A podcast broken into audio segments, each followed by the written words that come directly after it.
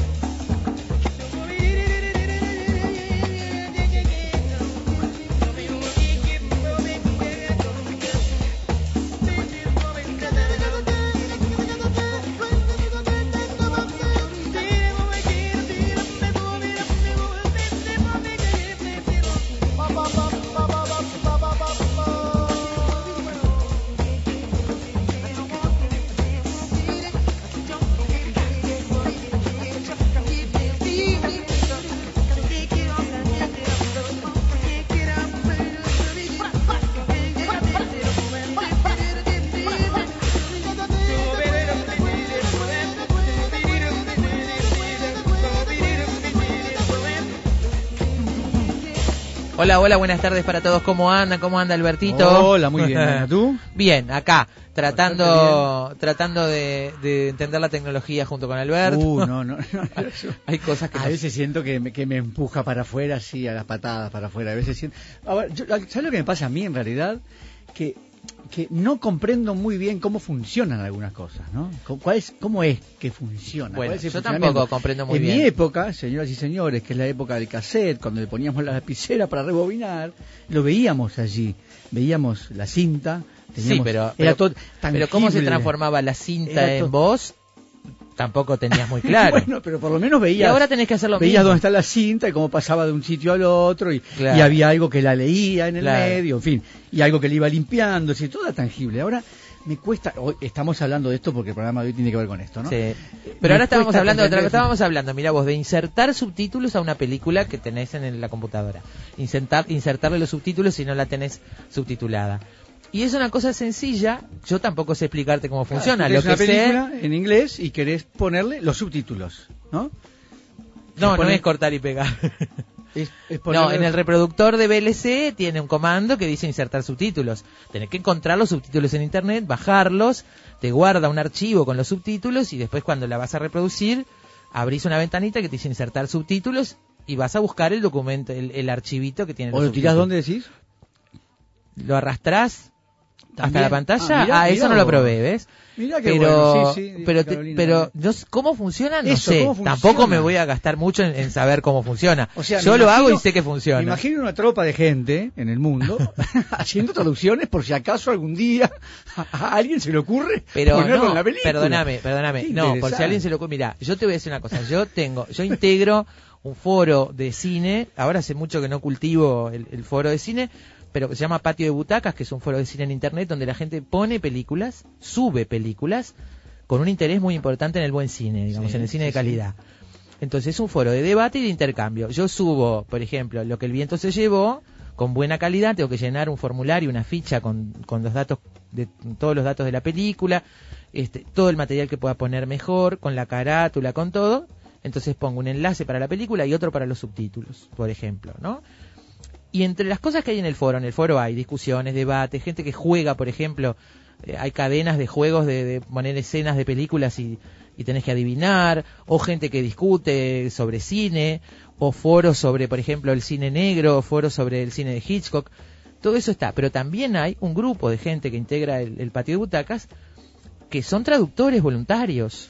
Claro. Son traductores voluntarios, Claro, ahí entonces están, ahí están ese- te proporcionan esa tropa de gente que yo digo, ¿no? claro, te proporcionan el guion Claro, de la película, claro. te proporcionan el guion original y si vos sabes inglés lo traducís del inglés y si no, yo que u otro idioma. Hay gente que el otro día estaban buscando uno para traducir el japonés, por ejemplo, Qué por fantástico. decirte algo. No, no, increíble. Y la gente que tiene interés en difundir el cine lo hace, eh, lo hace, te, te- este, digo, se, se anota ahí, traduce y después Ah, te manda genial, genial. el archivo con los subtítulos. Bueno, esto es nada, Nada al- con al lo lado que de lo le que vamos a hablar contar, lo que le vamos a contar hoy. Ahí está Martín Rodríguez en cabina de control. ¿Cómo está Martín? ¿Bien? Bueno, vas a ver lo que te vamos a contar hoy. Ya lo viste, ¿no?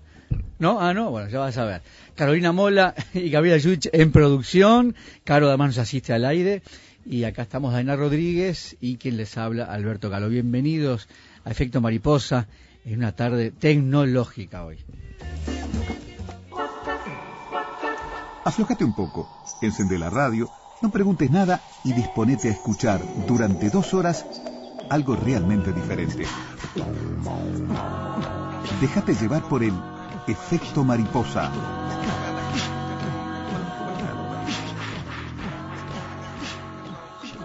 Una tarde tecnológica, cinematográfica y literaria, porque arrancamos por, cine. Por supuesto, por Eh, supuesto. En nombre de Carolina Mola y de todo Efecto Mariposa, un agradecimiento enorme a todos los oyentes que participaron para que lográramos dar con el título de esta película. Porque recordábamos, tanto Carolina como yo, fragmentos de la película. Sabíamos que había un- eh, distintos elementos que los Carolina los tiró en, en, en el Facebook de Efecto Mariposa para que nos ayudaran. Y no se acordaban del título. Y no nos acordábamos del título y, de- y- y no nos acordábamos de muchas de las cosas que ahora sí refrescamos porque buscamos por el título, si no era imposible. No nos acordábamos los actores, no nos acordábamos mucho de qué iba, había, sabíamos que había una iglesia de cristal, sabíamos que había una especie de balsa que trasladaba esa iglesia de cristal, pero no... Ah, Alberto se dio cuenta que la vio.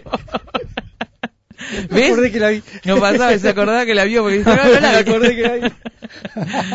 Bueno, eh, sabíamos eso. Hasta Eh, ahora pensé que no había visto. ¿eh? Bueno, entonces, sabíamos algunas cosas y, y Carolina tiró en efecto, ahí en el Facebook de efecto, a ver si nos pueden ayudar a encontrar el título de tal película. Y al final, no me acuerdo quién fue, soy injusta, pero no me acuerdo quién fue, que dijo, debe ser Oscar y Lucinda. Debe ser Oscar y. Lucinda. Y eran, a buscamos ahí, buscó Carolina Oscar y Lucinda y efectivamente era. Oscar y Lucinda, el título de hoy, una película australiana de la directora Gillian Anderson. La película se estrenó en 1997 y es considerada la película debut en Hollywood de la actriz Kate Blanchett. Está basada en la novela del mismo nombre escrita por Peter Carey. Tanto Alberto como yo ahora tenemos muchas ganas de leer esa No, yo novela. tengo, que hacer un, yo tengo que hacer un pedido. ¿eh? Hoy tengo que pedirles algo a los oyentes. Ahora cuando Bueno. termine se lo voy a pedir. Muy bien. ¿Cuál es la historia que cuenta? Es una historia ambientada en la Inglaterra de mediados del siglo XIX. Oscar es un joven sacerdote anglicano que vive por y para el juego, un auténtico genio con las cartas, un ludópata, además de sacerdote.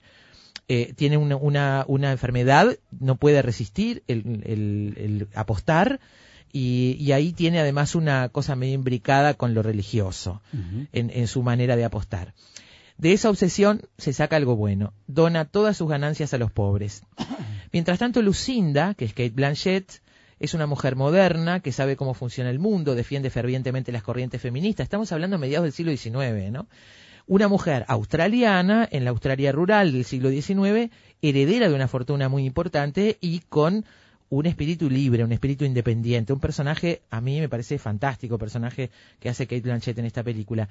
Lucinda, eh, con, la, con lo que hereda, se compra una fábrica de vidrio y su sueño es construir una iglesia que sea totalmente hecha de cristal. Entonces estos dos personajes se encuentran, la vida los encuentra, la obsesión por el juego los une primero, la primera noche que se encuentran es en el camarote de un barco donde él va a jugar un partido de póker al camarote de ella, una partida de póker con apuestas al camarote de ella, y empieza a surgir una conexión, un vínculo con el que se van a enfrentar a los convencionalismos y al mundo entero. Lucinda también es una apasionada del juego, y en algún momento ellos propo- se proponen dejar de apostar, no apostar nunca más en la vida, hasta que rompen esa promesa cuando ella le dice que le va a dar toda su fortuna si él es capaz de trasladar esa iglesia de cristal hasta Australia. Este digamos que es el, el, el meollo de la película. No contemos el final. No contemos el final, bueno, hay este, hay, es un final un poco fantástico, toda la película es. Yo lo, digo, recordando ahora hace mucho tiempo que la vi, eh, la vi en televisión, en, en cable, esas películas que uno se encuentra de sorpresa, yo no sabía que existía. Veo a Ralph Fiennes y Kate Blanchett me parece una dupla de actores fantástica, sobre todo ella, me parece una gran actriz.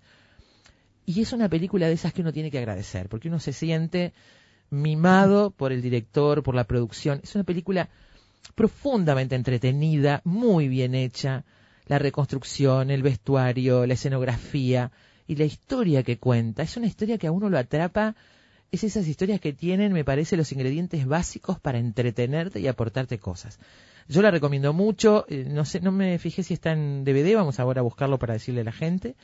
Este, Eh, me imagino que sí, ¿eh? Me Supongo que imagino sí. en video de cordón ahí debe estar, ¿eh? Es una película que además muestra, como dice alguna de las reseñas, una historia victoriana distinta a las victorianas que estamos acostumbrados. No están prolijitos todos, este, ni todos muy sujetos a, a convencionalismos. Todo lo contrario, son personajes que se enfrentan al mundo, que son muy delirantes los dos, personajes muy ricos y muy atractivos. Oscar y Lucinda, entonces, el título para Yo vos. quería pedirles un favor a los oyentes, seguramente es mío y tuyo. Me parece que entre los dos vamos a pedirles Sí, un favor. vamos a ¿eh? pedir a los oyentes. A mí me pasó que eh, primero no recordaba que había visto la película. Ahora recordé hace 10 Ajá. minutos que la había visto. Eh, creo recordar que la agarré empezada porque algunas de las cosas que acabas de contar yo no, no, no me acuerdo. Pero lo que sí me pasó es que la novela yo no la leí. Eh, la novela, eh, lógicamente, es en inglés, pero tiene una traducción de editorial Al- Alfaguara. Eh, y me quedé con muchísimas ganas de leer la novela, estuve rastreando de mañana a ver si la podía, primero a ver si la podía bajar, no está para descargar, porque a veces cuando las novelas no son nuevas, esta es del año 92, la traducción Ajá. es del año 92, eh, pero a, ve- a veces cuando son así, más o menos viejas, se pueden descargar gratuitamente, no está para descargar, y tampoco la encontré en una primera vuelta para, para comprar para por comprar, internet. seguramente, me faltó Amazon y algunas importantes, seguramente ahí está, pero me parece más fácil que si algún oyente la tiene, que nos la Sí, preste sí. a nosotros dos, la ¿Cómo leemos no? y después se las Se devolvemos. devolvemos. Me O si saben cómo conseguirla, ¿no? Si saben cómo conseguirla. O si, o si tiene una ruta para ahí está, para conseguirla, ¿dónde se puede conseguir? Oscar y Lucinda, así se llama, así se llama en inglés también. Sí. La, la queremos en español. Me gustaría leerla porque estuve leyendo algunos comentarios y bueno, después vamos a comentarles también algo sobre el libro, cómo está escrito y eso, ¿no? Mira, acá tengo Casa del Libro, Claro, pero ahí está, comprar. ahí- ahí- sí, pero ahí no está el libro. No está, no, ¿No? no hay, no hay, no, está en cero. Está la tapa y Ah. todo, pero no hay oferta, digamos.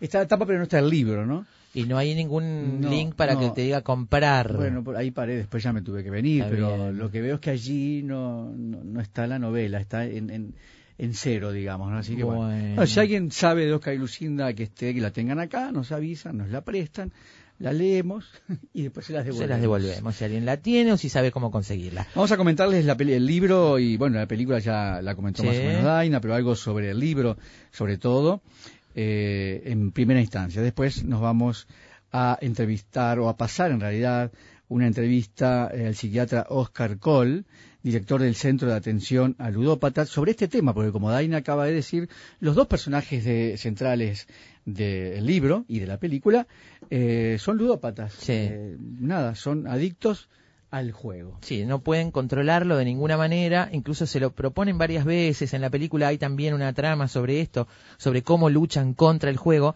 y empiezan además a mentirse mutuamente, ¿no? Este, a, a, ser uno a escondidas del otro, este, digamos, a, a romper esa promesa, ¿no? Y la, toda la película, toda la historia es la gran apuesta de Lucinda, este, con, con Oscar, a- que le deja toda su fortuna a cambio del traslado de la iglesia. Así que la ludopatía en Uruguay es un buen tema para poner un pie en Uruguay con respecto a, a partir de este título de hoy. Kate Blanchett, una actriz de primera línea, ¿eh? de, de las de primera línea. las que Increíble. están allí, parece que eligen las buenas películas, esos actores que a nosotros nos gusta porque porque realmente uno no, no encuentra películas malas de algunos actores. Parece que ya en el guion desechan lo que ellos piensan Sí. que puede resultar mal o, o complicado, en fin. Y, y uno, yo, yo no recuerdo películas malas de estas. No, yo te de decía eso, de- Carolina, no te- no recuerdo ninguna película como- mala. Y de Ralph Fiennes tampoco, en realidad. ¿no? Sí, Puede ser que distinto, hay alguna cosa, alguna pero- cosa más liviana es- hecho. Claro, pero de ella yo no recuerdo. Y es una mujer que ha hecho muchas películas, muchos, muchas tramas muy diferentes, muy, muy diferentes personajes. Así que le vamos a poner un poco de música a las mil caras de Kate Blanchett. Claro, son mil caras, mil películas y música de esas películas que en general tienen, yo que sé, recordemos que hizo a Bob Dylan, por ejemplo, Kate Claro, Blanchett. claro, claro. Por ejemplo, este, la reina Isabel, por decir algo. Claro, Galadriel en El Señor de los Anillos. Sí, sí, Este, no, no, no sé. Cosas muy diferentes, ¿no? Sí. Realmente. Así que bueno, vamos a repasar la filmografía de Kate Blanchett de la mano de la música también. Luego, El mundo detrás de los cristales, El mundo en un par de anteojos, Google Glass. Ya nos anotamos los cuatro en efecto mariposa, queremos cuatro Google Glass cuando se pongan a la venta al gran público. Acá es donde entra la tecnología. Acá es donde nos emocionamos. ¿Qué es el Google Glass? A ver, la- nuestra entrevistada, la que vamos a entrevistar hoy, dice que este no es un paso tan grande como cuando apareció Internet, ¿no? Pero sí es un paso tan grande como cuando apareció el celular. Imagínate vos. ¿eh? ¿Te acordás cuando veíamos los primeros celulares? Y, Sí. ¿no? Eh, Es más, los primeros celulares los veíamos en Viaje a las Estrellas, hace 40 Sí, años, claro. se comunicaban por celulares y era una cosa de absoluta ciencia ficción. Impensable que, es- que eso pudiera ocurrir algún día en un país donde te llevaba 12 años poner un teléfono de línea Totalmente. fijo en tu casa. Yo recuerdo hace muchos años, mira vos si hará tiempo, en una conversación con el ingeniero Juan Grompone a propósito de la- lo que se venía en tecnología, el ingeniero Grompone habló de los celulares. En aquel momento los celulares eran para unos pocos y los usábamos a veces en las radios, una especie de ladrillos enormes con una antena de goma incorporada, altísima, forrada de goma. Era una cosa enorme. Y como más especializada, digamos, ¿no? Para Incluso ciertas la- áreas, ¿no? las baterías además Claro. eran una cosa que tenías que llevar una valija Claro. duraban muy poco y él decía va a llegar un momento en que los celulares van a ser personales y ya no va a existir más el número de la casa, el número de la- del trabajo, el número del médico, el número de cada individuo va a tener un número personal como hoy tiene un documento de identidad y a mí me parecía Ciencia ficción. totalmente y hoy es así. Bueno, hoy es así, cada uno de nosotros tiene a veces más, pero en general tenemos un número con el que nos identifican. Ya no importa el número de la casa, el número de la- cada uno tiene su número personal. Nuestra entrevistada de hoy dice que este salto del Google Glass eh, es como el gran salto del teléfono celular. Em, son lentes, son lentes que tienen todo incorporado, absolutamente todo, eh, todo, internet, cámara de, de- de fi- filmadora, cámara fotográfica, búsquedas, mensajería, todo lo que tiene ahora un teléfono, pero bueno, en forma de lente uno ve la proyección en una pantalla que está ubicada a unos dos metros de distancia, dos metros y Pero además medio. distingue el movimiento de la, de la pupila, por lo tanto, este, a muchos comandos se hacen simplemente mirando. Hay un prisma que está, ahí está, que está como ah, conectado de alguna manera a la pupila. Vos imaginate que estás en una Empiezo a tienda, no Alberto. entender. A ver, querés comprarte, por ejemplo, querés comprarte una cosa, algo muy rico que encontrás en esos lugares, en esas cosas tipo que venden delicatessen, por decirte algo. Entonces, entras a una tienda y decís, ves una latita de algo que te gusta y tiene un código de barras. Y entonces vos mirás con tus lentes, con tu Google Glass, enfocás el código de barras y allí te va a aparecer no solo los detalles de ese producto, sino que te va a aparecer cuánto vale en el mercado en general, a cuánto la podés conseguir esa misma lata en otros comercios de la zona eh, o, o comprada por internet, cuál es el precio más caro, cuál es el más barato.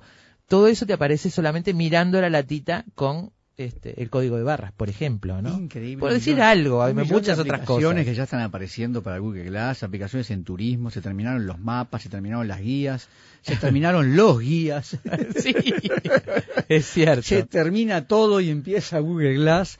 En, esta, Eh, en esta primera etapa de Google Glass, la mayoría de las aplicaciones son las mismas aplicaciones que uno puede tener en un teléfono inteligente, con la diferencia que no tenés las manos libres, no tenés nada en las manos y que además los comandos son prácticamente automáticos. Todo con la ¿no? voz. Sí, con la voz la mayoría de las con cosas. la voz la mayoría de las cosas. Sí. Otras con la vista, ¿no? Otras Sí, con el hay cosas que solo con el movimiento de la mirada aparecen. Eh, hay que ver, y, y además no interfiere con la vista real, digamos, ¿no? Que eso es importante también, porque tenerte un video desarrollándose mientras vos vas cruzando la calle no, no es lo mejor, ¿no? Y es que eso no, no, no comprendo mucho cómo es que Bueno. no interfiere con... No interfiere, aparentemente no interfiere, está en un ángulo, No tenés que mirar medio para no entiendo arriba. que la Mercedes-Benz esté pidiendo esto para sus coches. Para sus coches. Para que sus coches vengan con esto. ¿Cómo, Sí. ¿Cómo puedes manejar y al mismo tiempo ver una pantalla superpuesta? Y entonces acá lo que yo decía al comienzo de- del No programa. se entiende. Empiezo a sentirme afuera de todo esto y al mismo tiempo maravillado y feliz de estar viviendo este momento, de, estar Sí. viviéndolo, de estar, de estar viviendo el instante en que aparece una cosa así, sabiendo que es revolucionario, ¿no? que acá apareció algo nuevo. ¿no? Nosotros estamos en la etapa del prototipo, digamos. En el, es- en el año 2014 va a salir, se supone, se espera que salga al mercado para el gran público. 2014, Daina, es Sí, pasado es el año mañana, que viene, es claro, ahora, seguro, dentro de muy poco.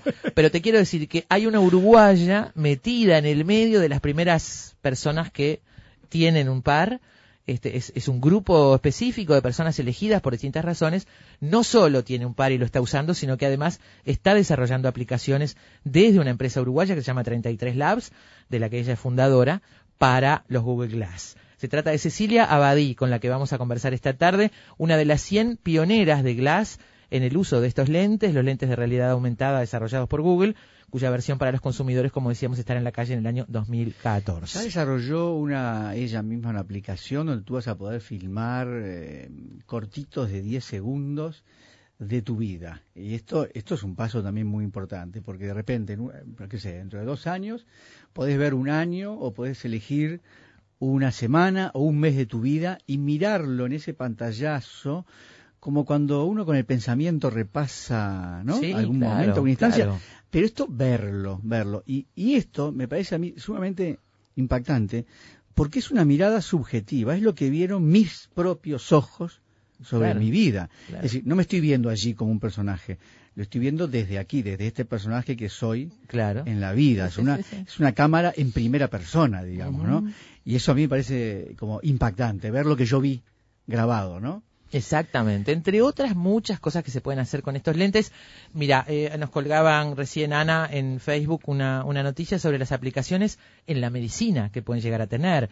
Hay hoy por hoy aplicaciones que, son probables, por ejemplo, en perros buscadores, perros rescatistas, perros que buscan este, personas debajo de los escombros en un derrumbe, o perros que buscan este, eh, bombas o drogas en un cargamento, por ejemplo. Eh, cuestiones remotas, ¿no? Cuestiones que se van a poder hacer a distancia a través de, de la conexión entre los lentes tuyos y los míos, aunque estemos en, en puntos muy distintos. En Por fin, Dios, todo ese Dios. tipo de cosas este, que nos van a cambiar Vuelvo a seguramente la vida. a, a Viaje a las Estrellas porque había uno de los personajes, sobre todo en la- en- no en la primera versión, sino en la Mm. segunda, que usaba unos lentes, no sé si te acordás. Sí, Data era, ¿no? Eh, eh, no, Data era el robot. Era Ah. otro, un, un personaje negro que usaba unos lentes plateados que Sí. a través de, de ahí él veía absolutamente todo. A- a ¿Y ese te acuerdas de. Terminator?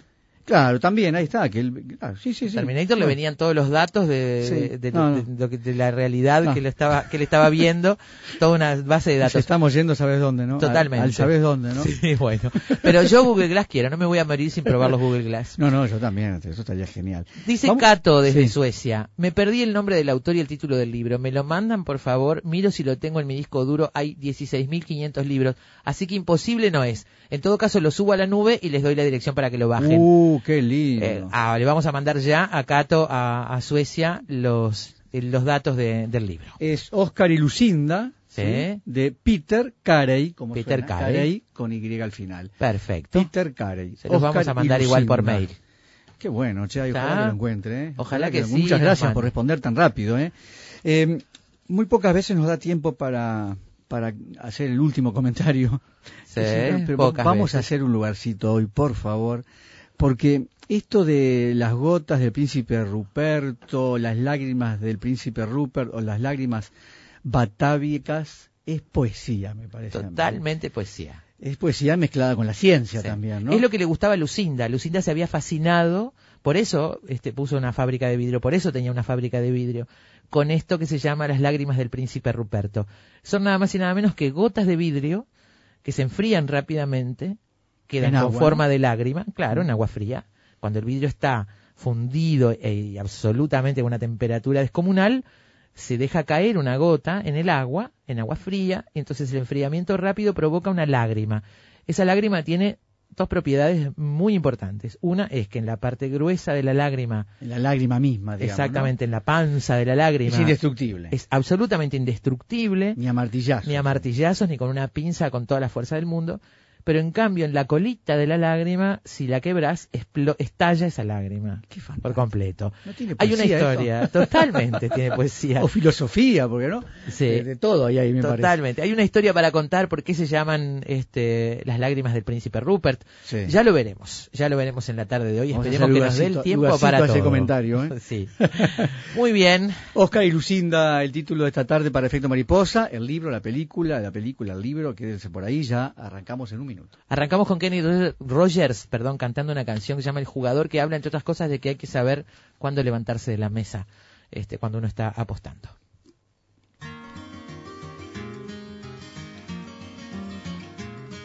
on a warm summer's evening on a train bound for nowhere. I met up with a gambler. We were both too tired to sleep, so we took turns of staring out the window at the darkness till boredom overtook us. And he began to speak. He said, Son, I've made a life out of reading people's faces and knowing what the cards were by the way they held their eyes. So if you don't mind my saying, I can see you're out of aces for a taste of your whiskey. I'll give you some advice. So I handed him my bottle, and he drank down my last swallow. Then he bummed a cigarette and asked me for a light. And the night got deathly quiet, and his face lost all expression. Said, if you're gonna play the game, boy, you gotta learn to play it right. You got to know when to hold up, know when to fold to walk away, and know when to run. You never count your money. When you're sitting at the table, there'll be time enough for counting when the dealing's done.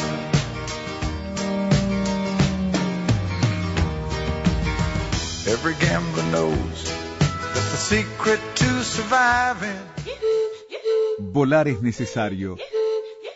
Todo lo demás no. Efecto mariposa. Ciclo Montevideo Danza 2013 presenta Danza Contemporánea en la Sala Zabala Muniz. Hasta el mes de diciembre actuarán destacados elencos bajo la dirección de Martín Intamuzú, Victoria Pin, Laura Piroto, Paula Yuria, Leticia Erlich, Florencia Martinelli, Juan Miguel Ibarlucea y compañía Casa Rodante de Uruguay, Chris Luenberger de Suiza y Stefan Brecher de Alemania. Ciclo Montevideo Danza en Sala Zabala Muniz del Teatro Solís. Todas las tardes por Radio Uruguay. Tungele, tungele, coco. El Tungelé los invita a compartir 120 minutos de periodismo, propuestas culturales y buena música con el estilo de Nelson Caula en la conducción y dirección, la producción de Carolina Vaz Lemos y el destacado equipo de columnistas, eventos y coberturas especiales en la capital, interior y exterior del país. Bueno, ya estamos acá instalados en el Instituto Cine de, de Santa Fe. Estamos en la editorial de Entre Ríos. Estamos en la Barra de Maldonado, en la zona del Tesoro. Sala Casinoni, de la Facultad de Humanidades. E invitados que prestigian el espacio. el propio Pablo Achugarri conversando con nosotros. Vamos a recibir con mucho gusto a Christopher Dan. recibir al profesor Stefan eh, Ruderer. El Tungelé, de lunes a viernes, de 16 a 18 horas, por Radio Uruguay.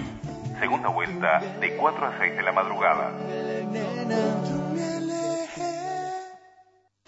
Somos Radio Uruguay, 1050 AM Montevideo, Uruguay, y sus repetidoras 103.9 FM en Colonia, 100.1 FM en Bella Unión, 98.7 FM en Artigas, 104.3 FM en Salto, 103.5 FM en Paysandú y 92.1 FM en Mercedes. Emisoras de Radiodifusión Nacional SONE.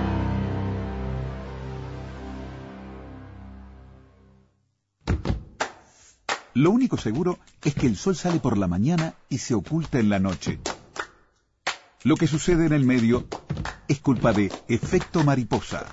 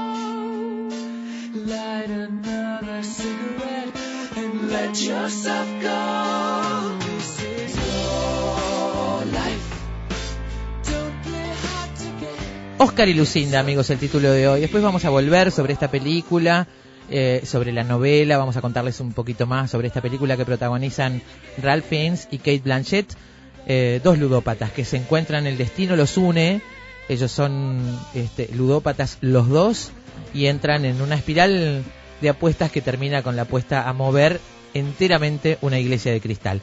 Vamos a hablar de ludopatía en Uruguay como les habíamos prometido. Especialistas y jugadores compulsivos en rehabilitación coinciden en que hay un aumento progresivo de la ludopatía en nuestro país.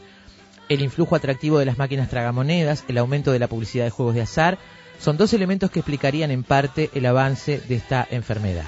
La entrevista es con el psiquiatra Oscar Kohl, eh, director del Centro de Atención a Ludópatas, como decíamos al principio del programa. Así que bueno, vamos a escuchar esta entrevista súper interesante. La ludopatía es una enfermedad reconocida por la Organización Mundial de la Salud y por la Asociación Estadounidense de Psiquiatría. Si bien no hay estadísticas nacionales, especialistas y jugadores compulsivos en rehabilitación coinciden en que hay un aumento progresivo de la ludopatía en Uruguay, incluyendo a nuevos sectores de la población, como es el caso de las mujeres y los jóvenes. Cuando jugar se transforma en un problema, entonces, ¿no?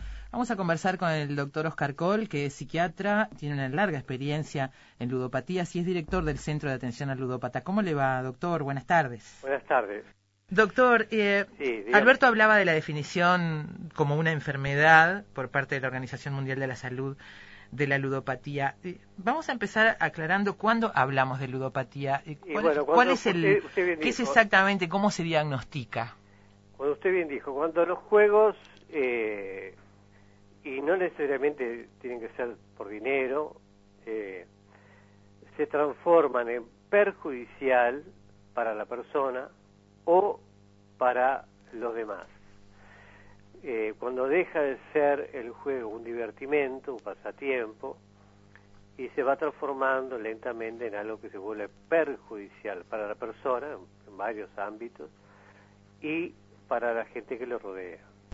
Sacando el tema del dinero entonces, perjudicial porque no se puede parar de jugar, digamos. Claro, porque hay gente que, por ejemplo, pasa horas, ocho horas metidos eh, jugando eh, por computadora o en otros juegos, eh, hay juegos de ajedrez que están y van descuidando eh, el desarrollo profesional, el desarrollo social, el desarrollo físico y eso también se considera un perjuicio. ¿no? Usted acaba de mencionar las computadoras, uno piensa en los chicos, justamente como usted dice que pasan horas. La tecnología, concretamente, ¿es uno de las variables, uno de los factores que ha hecho Ah, que, sí, sí, aumentara la ludopatía? Sí, sí. Hay, tres- eh, hay eh, la causalidad de esta enfermedad hay, hay- son tres pilares. La biológica, hay familias eh, con carga hereditaria con tendencia a la ludopatía. Después las causas psicológicas, que bueno, eh, cada persona tiene puntos vulnerables y hay gente que es muy vulnerable a caer en una ludopatía. Y la causa social es, ni- sin lugar a dudas, en esta última década, eh, es la que ha promovido, este, como usted dijo al principio, este repunte que estamos registrando de pacientes ludópatas. Y son tres factores, la globalización, el cambio de, de la forma del capital, cómo circula rápidamente por, por los avances tecnológicos, lo cual eso hace que se multiplique y bueno, se busquen lugares, países y lugares para invertir, en, en la industria, en este caso del entretenimiento. Y finalmente, ni, ni que hablar que la, la parte tecnológica, eh, las nuevas maquinitas con microchip y todas las pantallas de cristal líquido y todo, bueno, desempeñan un factor trascendental en este eh, nuevo, para si bien es vieja la enfermedad, es nueva porque afecta a gente joven, a gente de, de edad y de ambos sexos. Eh, yo quisiera hacer una distinción en, en esta última parte y con respecto a la pregunta que hice, ¿no?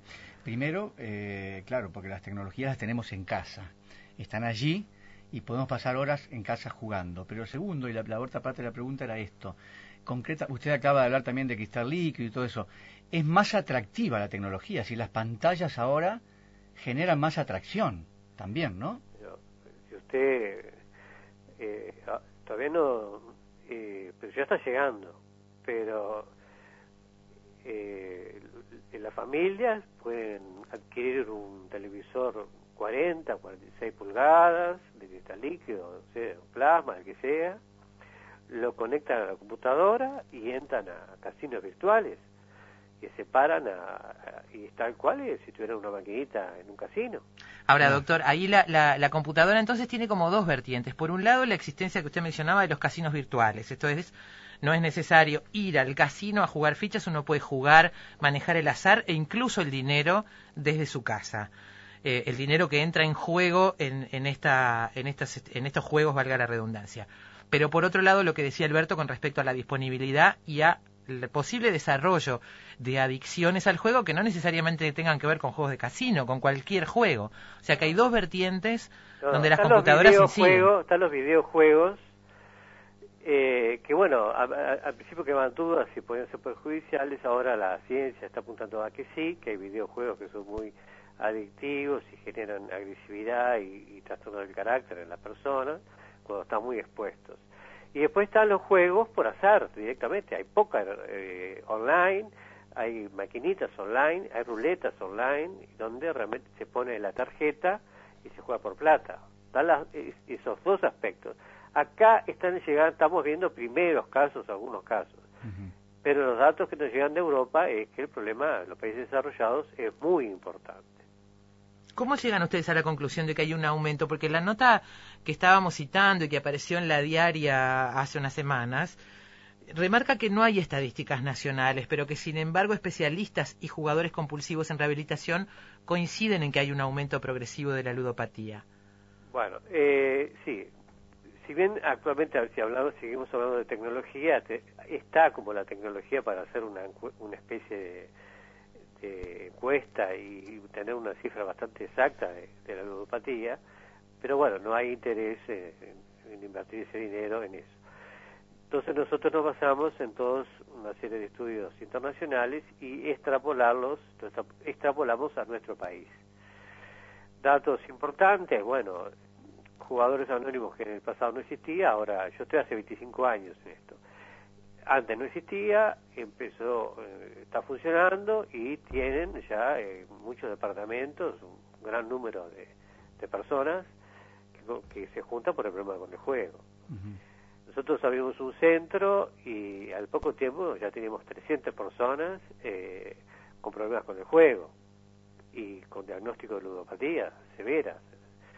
Eh, basta ir a, a- a los casinos que hay por y uno ve que están llenos de gente, o sea, eh, y si nosotros los comparamos con las enfermedades tradicionales de la psiquiatría, bueno, estamos viendo que se está acercando y está superando a esas enfermedades tradicionales.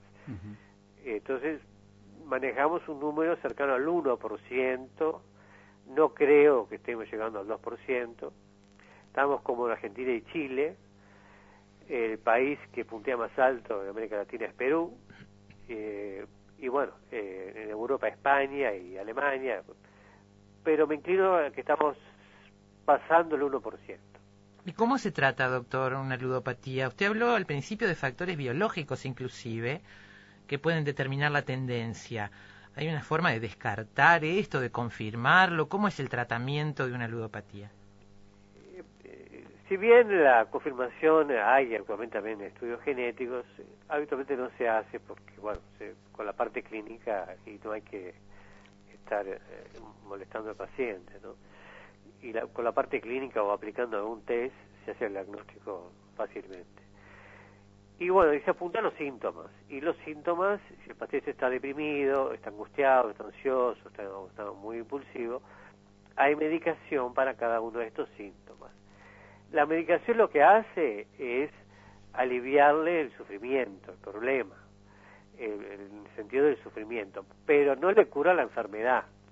Entonces ahí, eh, de ahí que tuvimos eh, que inaugurar un centro en el Hospital de Clínicas que apunta, aparte del- de la parte de la medicación, tratamientos psicológicos de diversos tipos y también eh, incluida la familia, ¿no? todo un tratamiento integral, que eso en el pasado no lo hacíamos. ¿no? Y además esto es gratuito.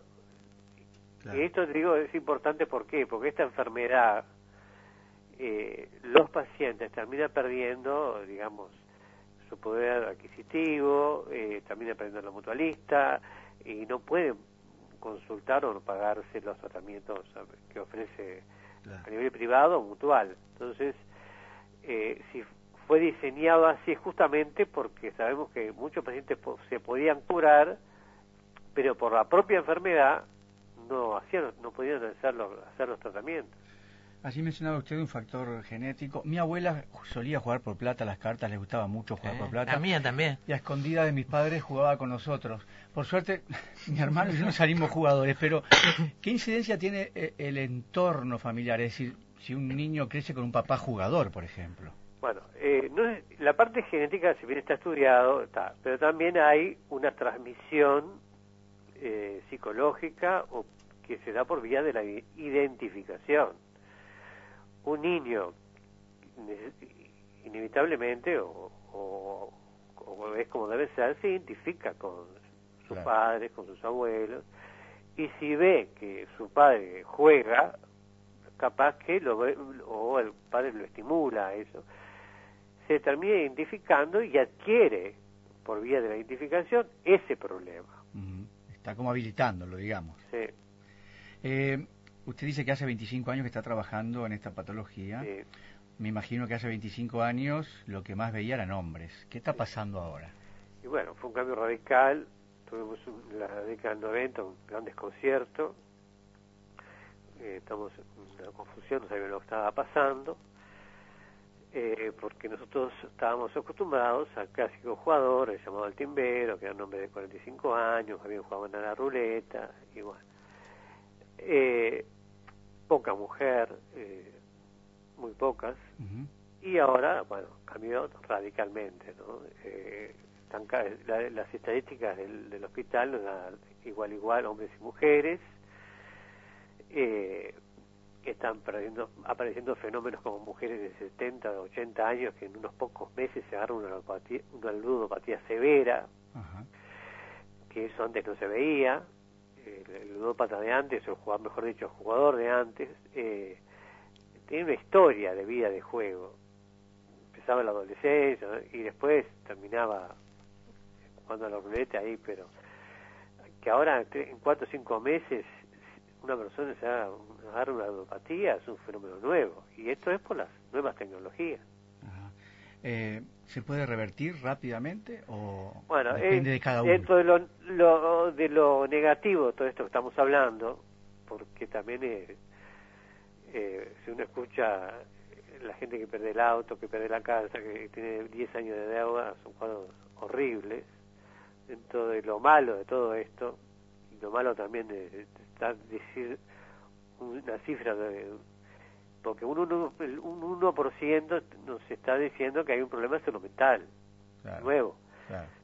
Entonces es un tema que... Ahora, doctor, el Centro de Atención al Ludópata abrió las puertas en septiembre de 2009. Sí. De ese momento hasta hoy, ¿se pueden dar datos que hablen de el éxito del Bueno, tratamiento, de los resultados? eso. Dentro de lo malo, de todo lo malo de todo esto, lo bueno, entre comillas, es que el porcentaje de curaciones y de gente que, que deja es mayor al perfil del jugador antiguo. Ah. Era más, más rebelde el- los tratamientos, más difícil.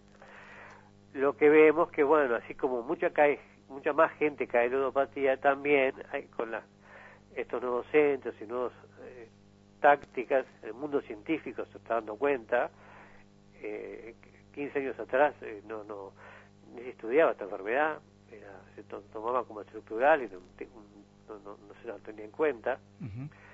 Ahora en el mundo científico sí, y bueno, se está haciendo toda una serie de baterías y medidas, y se habla de entre un 50 y 80% de índice de curaciones entre comillas. ¿Por Bueno. qué entre comillas? Porque el paciente puede en algún momento recaer, digo, de ir a jugar. Pero es difícil que cuando se hace bien el tratamiento entre en ese estado de desenfreno, ese estado de frenesí, ese estado compulsivo, que, que va a jugar 8 horas, 10 horas, 2, 3 días seguidos, entra, saca, bu- busca plata y, roba y bueno, es, es eso se puede revertir y en muchos casos, sobre todo mujeres, también vemos que son más reversibles que el perfil del jugador antiguo del Uruguay, ¿no? Tengo una pregunta más para hacerle. Estamos hablando de jugadores compulsivos. Sí. ¿Son personalidades compulsivas? Es decir, un comprador compulsivo. ¿Tiene más probabilidades de ser jugador compulsivo? Por ejemplo. Son de la familia. Ajá. Dentro de la familia de las adicciones hay dos grandes grupos, la- las adicciones con sustancias, las drogas, que comparada con esta enfermedad eh, está en nuestro país es un drama mucho ma- mayor, ¿no?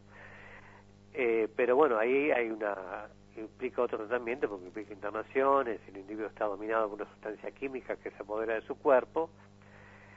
Y el otro gran grupo son las adicciones llamadas psicológicas, donde eh, no haya eso que se apodere dentro del cuerpo, sino que eh, es algo psicológico. Y ahí está el comprador compulsivo, el-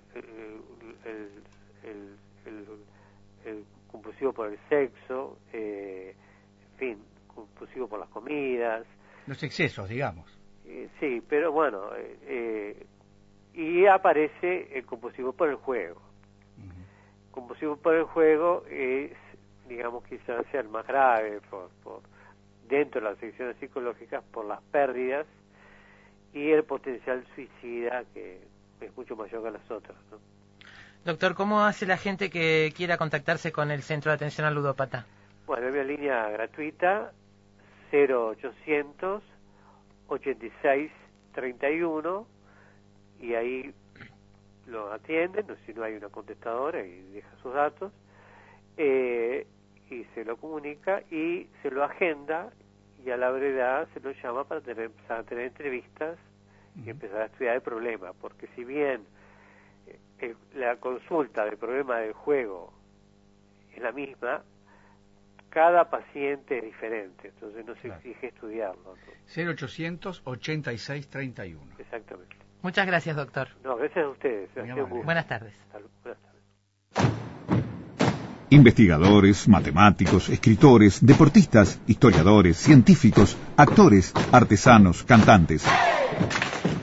Todos ellos, desde cualquier parte del mundo, se encuentran todas las tardes en Efecto Mariposa.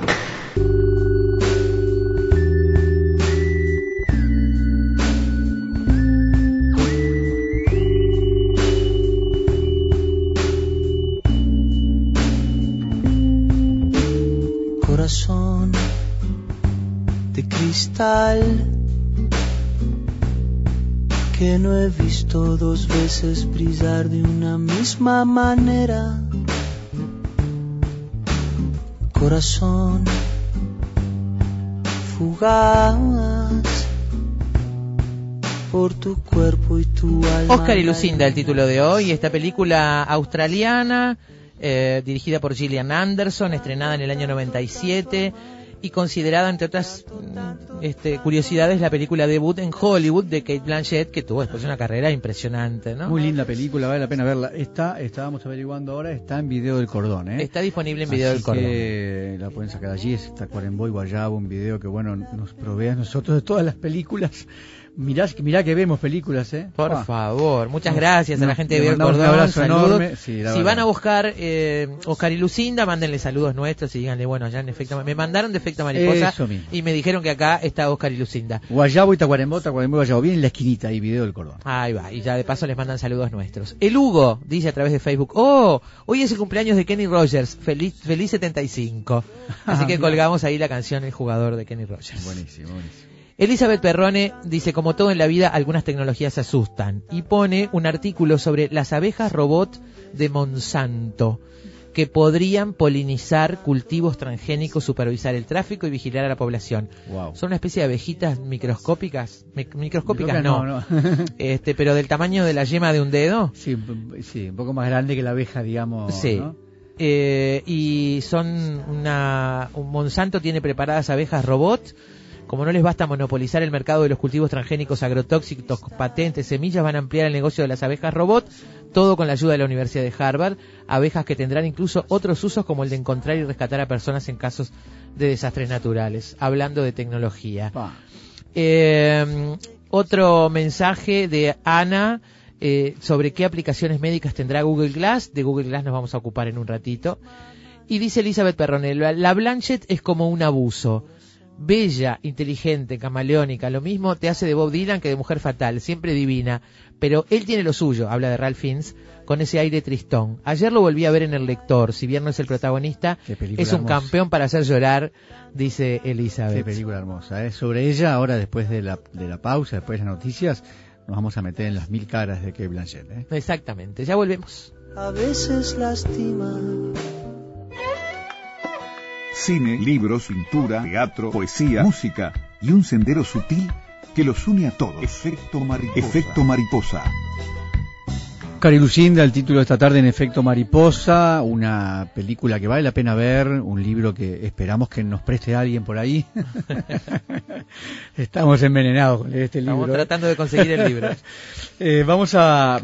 eh, hablábamos que Kate Blanchett es, bueno, eh, la, la protagonista de esta película, una tremenda actriz que parece elegir las películas. No hay películas malas de Kate Blanchett. Vamos a repasar un poco las mil caras de Kate Blanchett.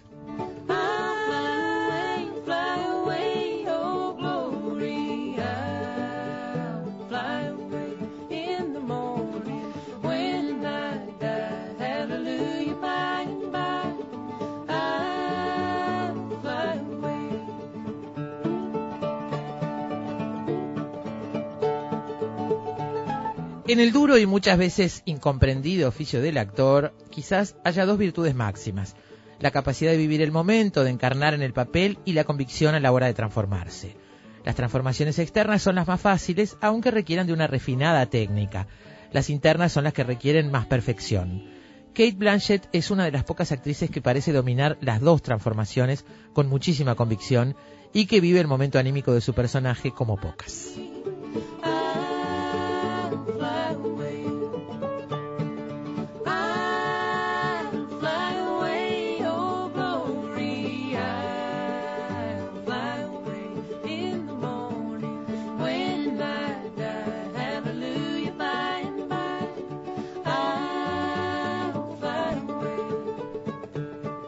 Hija de Robert y June Blanchett, Kate, Kate, nacida en Australia, comenzó a despuntar en teatro a los veintipocos años, después de sus estudios de arte dramático en Sydney, y tardó muy poco tiempo en saltar al cine.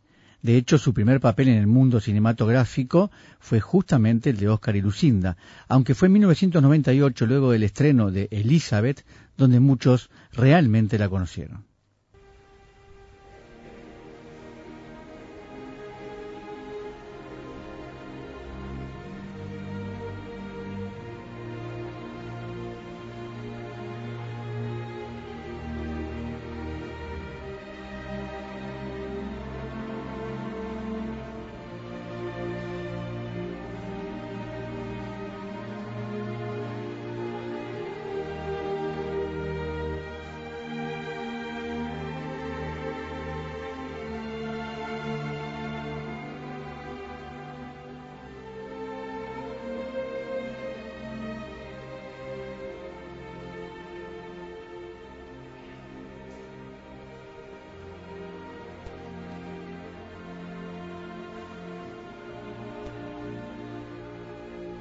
En ese drama histórico, Elizabeth, una impresionante muchacha rubia de 29 años, interpretaba con perfección y rigor de una intérprete de por lo menos dos décadas más de experiencia el duro papel de la reina virgen Isabel I de Inglaterra. Toda la película giraba en torno al portentoso rostro y energía de Blanchett, que fue nominada al Oscar, ganó el Globo de Oro y saltó a un estrellato que estaba anunciado desde que debutara en el cine dos años antes.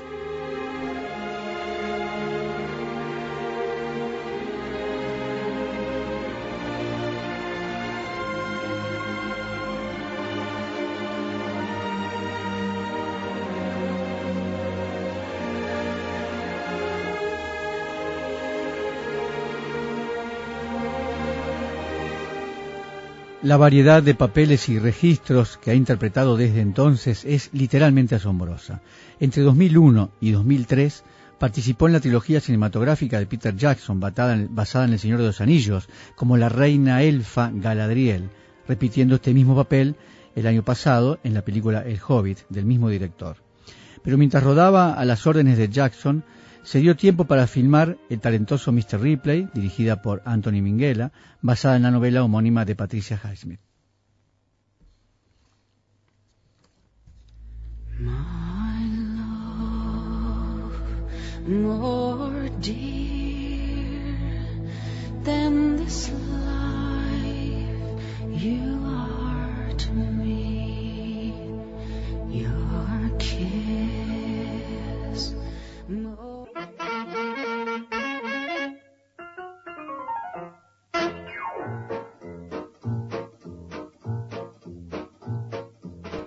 Casuna con un stemma a rete, una cuppolella che vi si era alzata, passa scampanianna pattuleta, con mano a papà te fa guardare. Tu fa l'americano, americano, americano, senti a me chi tu fa fa. Tu vuoi vivere alla moda,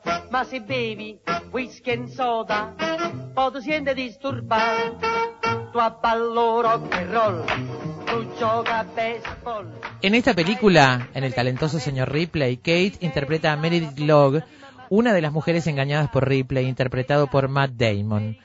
La actriz había decidido aceptar solo esos roles que le aportaran nuevas experiencias, y este era uno de ellos. Por este rol fue nominada al premio BAFTA y seguía cimentando su carrera.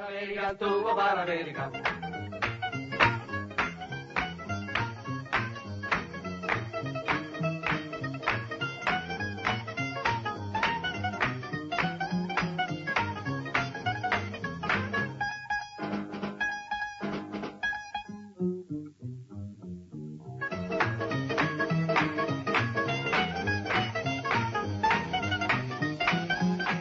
El año 2003 se la pudo ver en la película Verónica Guerin, dirigida por Joel Schumacher, donde protagonizó la verdadera historia de Verónica, una periodista irlandesa que se enfrentó a los distribuidores de droga en Dublín.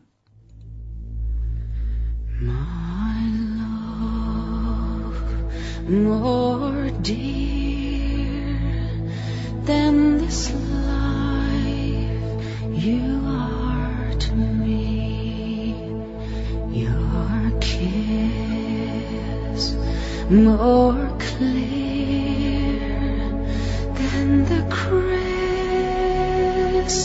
of the sea. Please save me. I'm fallen here. I'm lost and alone. An angel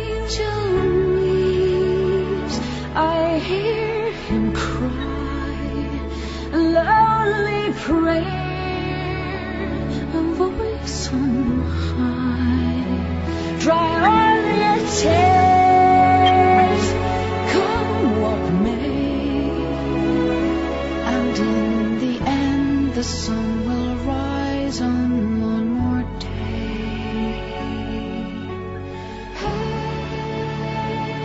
La película se inicia con el asesinato de Verónica Guerin, eh, realizado el 26 de junio de 1996 por parte de dos hombres en motocicleta en una carretera cercana a Dublín.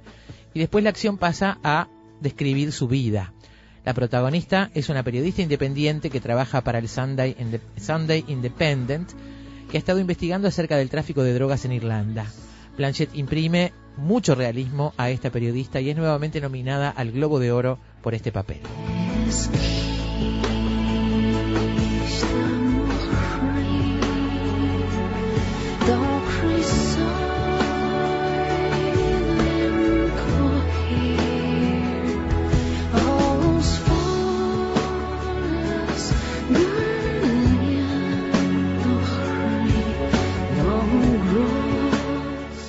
Al año siguiente, en 2004, obtiene finalmente el Oscar a Mejor Actriz de Reparto y otro Globo de Oro por El Aviador de Martin Scorsese, donde interpreta a una Catherine Hepburn enamorada del millonario y pionero de la aviación, Howard Hughes. Luego filmó Babel, del mexicano Alejandro González Iñárritu, y en 2006 hizo uno de los papeles más tórridos de su carrera en Diario de un Escándalo, del director británico Richard Eyre.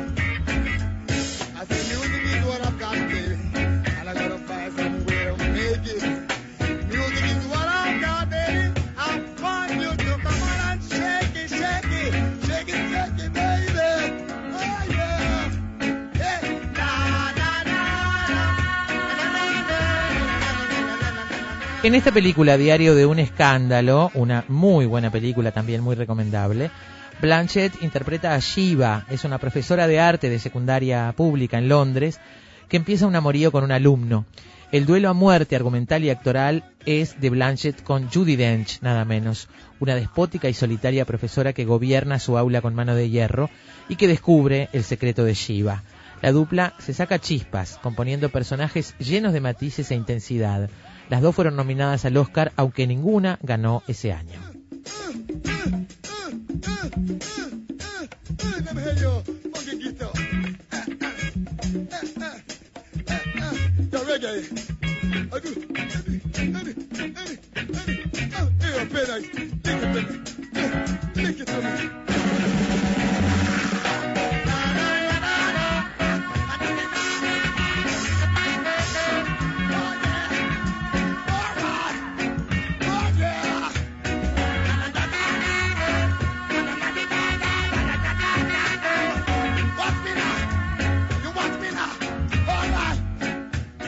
Cuando ya parecía que la actriz no podía ser más versátil, Kate Blanchett se descolgó con el rol de un hombre.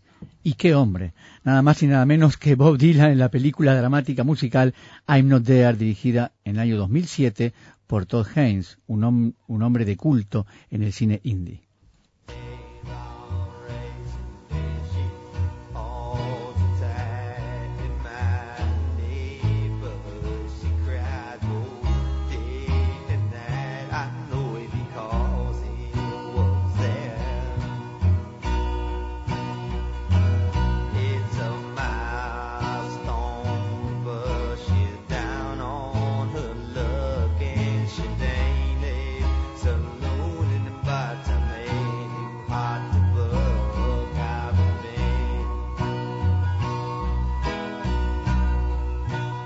I'm Not There es una biopic del mítico cantante Bob Dylan que es interpretado como en un juego por varios actores. Marcus Carl Franklin, Christian Bale, Heath Ledger, Richard Gere y por supuesto Kate Blanchett, que en realidad no hace el rol de Dylan, ella es Bob Dylan.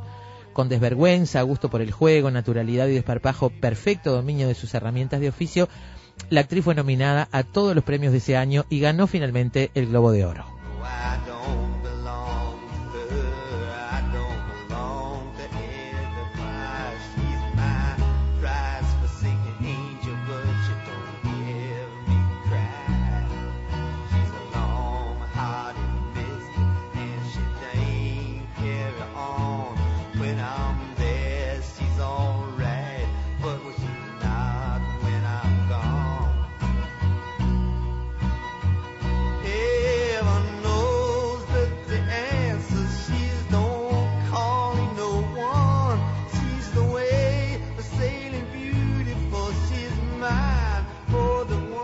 Su último trabajo se puso en las manos de otro director impresionante, Woody Allen, en la película Blue Jasmine, recientemente estrenada en Estados Unidos.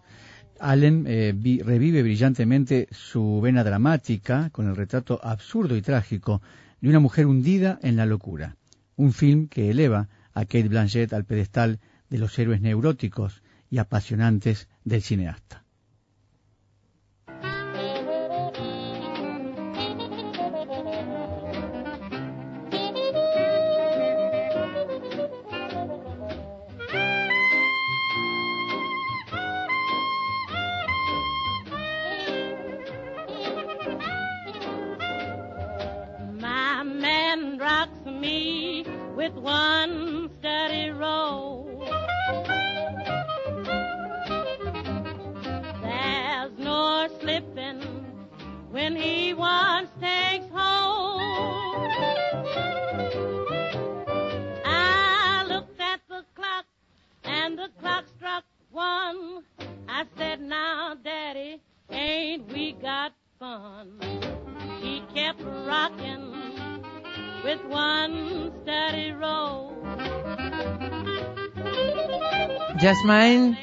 Blanchett, era un ama de casa rica y glamorosa de la alta sociedad de Nueva York, pero ahora está sin dinero y sin casa.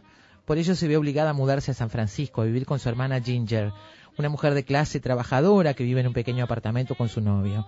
Jasmine atraviesa la etapa más crucial de una grave crisis existencial tomando antidepresivos y recordando su antigua vida en Manhattan y los Hamptons con su marido Hal.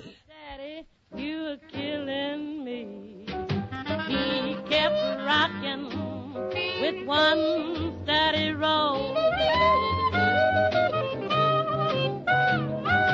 My man rocks me with one steady roll.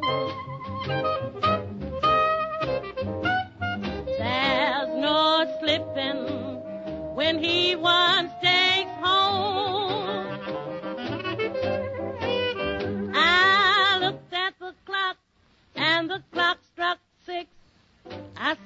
Mientras esperamos el estreno de Bruce, Blue Jasmine, eh, Blanchett está trabajando en varios proyectos a la vez. ¿Qué nombres? Escuchen ahora. La difusión de la segunda parte del Hobbit, el rodaje de un film de nada más y nada menos que Terrence Malick, un director que es siempre impactante, y la composición de Lady Tremaine, la bruja malvada de Cenicienta, en la versión de otro nombre imp- impactante, Kenneth Branagh. when he once takes hold.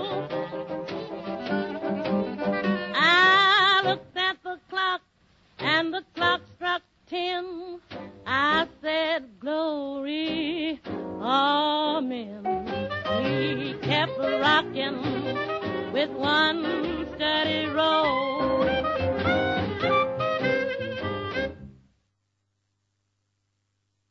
Mirá lo que dice Elizabeth Perrone, nos hizo recordar, yo no, no me acordaba, tenía totalmente olvidado este papel de Kate Blanchett en Café y Cigarros de Jarmusch.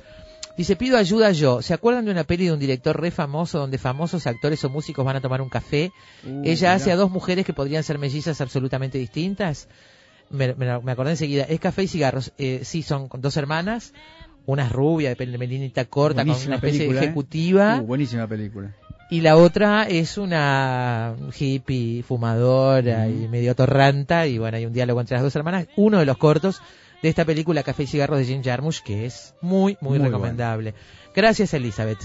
Las mil caras de Kate Blanchett, un recorrido por la música de las películas, de algunas de las películas que ha protagonizado. Empezábamos con I'll Fly Away, Alison Krauss y Gillian Welch, del curioso caso de Benjamin Button, una bailarina fantástica hacia acá. Eh, Elgar Nimrod, de la obra Enigma Variations, dirigido por Daniel Barenboim, de la película Elizabeth. Luego tuvo Fal Americano, Fiorello, Matt Damon y Jude Law en el talentoso señor Ripley, una escena increíble donde ellos cantan también. Eh, O'Connor, One More Day de Verónica Guerin. Después Toots y The Maytals, Fanny Kingston de Diario de un Escándalo. Bob Dylan de I'm Not There. Eh, My Daddy Rocks Me, Trixie Smith de Blue Jasmine. Con esta nos vamos. Estoy deseando que llegue la película de Woody Allen para verla. Uh, también, por eh. Woody Allen y por Kate. Sí, sí. Oscar y Lucinda, el título de esta tarde en efecto mariposa. Quédense por ahí que ya venimos con los Google Glass.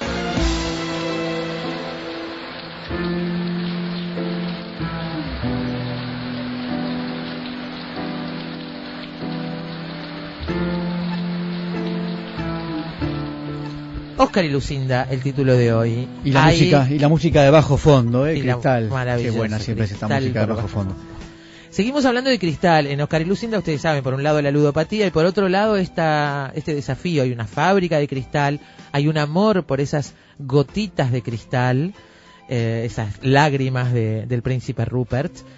Y hay una iglesia de cristal y un desafío a trasladar esa iglesia de cristal. Así que con la idea de cristal se nos ocurrió que estaba bueno hablar de Google Glass. Hay una uruguaya, Cecilia, que es desarrolladora de software, que vive en Estados Unidos y fue una de las primeras personas en el mundo en probar, en poder comprar los lentes inteligentes más deseados del mundo tecnológico, pero además ya está desarrollando aplicaciones para los Google Glass. Es Cecilia Abadí. Cecilia es fundadora de la empresa eh, 33 Labs, eh, o sea que me imagino que, bueno, también por eso es posible que la hayan elegido. Vamos a preguntarle, Cecilia, bienvenida a Efecto Mariposa esta tarde, gracias por estar con nosotros, ¿eh? Hola, estoy encantada de estar con ustedes hoy. Igualmente, ¿eh? Bueno, ¿cómo, ¿cómo llegaron estos lentes a tu vida? ¿Cómo apareció Google Glass? Eh, tú tienes una empresa allí que está trabajando en estos temas, ¿no? Sí, eh, pero en realidad primero llegó Glass y después la empresa. Ah, Lo sí, que pasó ¿eh? tuve un A poco ver. de suerte de estar, sí, tuve un poquito lugar correcto, en el momento correcto, cuando en junio del año pasado, en, en una conferencia de desarrolladores de Google que se llama Google I.O., eh, estaba ahí cuando anunciaron, alguien aterrizó, bueno, se tiraron por, por caídas, aterrizaron con Glass en el, en el techo del edificio donde estaba la conferencia y anunciaron que se podía comprar Glass en ese momento, se podía anotarse uno Para comprarlo. Ellos iban filmando es- ese aterrizaje de- en paracaídas, esa llegada al techo, iban filmándolo y transmitiéndolo simultáneamente. Lo transmitían en vivo desde un dispositivo igual a este que yo tengo ahora. Eh, ¿Qué sentiste en ese momento, en ese instante? ¿Qué, que estabas asistiendo a qué cosa? la verdad, eso, eso fue, la verdad yo no soy una persona muy de emocionarme, pero me, me corrió alguna lágrima porque me sentí que estaba presenciando un momento histórico realmente. ¿Por qué? Porque como me pasó un poco al principio, la primera vez que escuché hablar de Internet, y yo dije, esto, esto es fantástico, esto va a unir a las personas, va a conectar a las personas de forma que nunca nos conectamos antes. Y cuando, y cuando escuché esto de Glass, me di cuenta que la tecnología tan cerca nuestro nos conecta aún más. Y es como un nuevo paso en, en la forma en que nos vamos a conectar. Tú decías, lo comentábamos hoy al comienzo del programa, eh, tú decías que tal vez este invento no sea como Internet en su magnitud, pero sí como la invención del teléfono celular. Sí, mucha gente lo compara al primer iPhone, al prim- cuando el iPhone salió por la primera vez. Ajá, sí. Este, sí. Digamos que las aplicaciones, Cecilia, son asimilables, por lo menos las posibilidades de aplicaciones que se conoce hasta el momento son asimilables a las de un iPhone o un smartphone, un teléfono inteligente.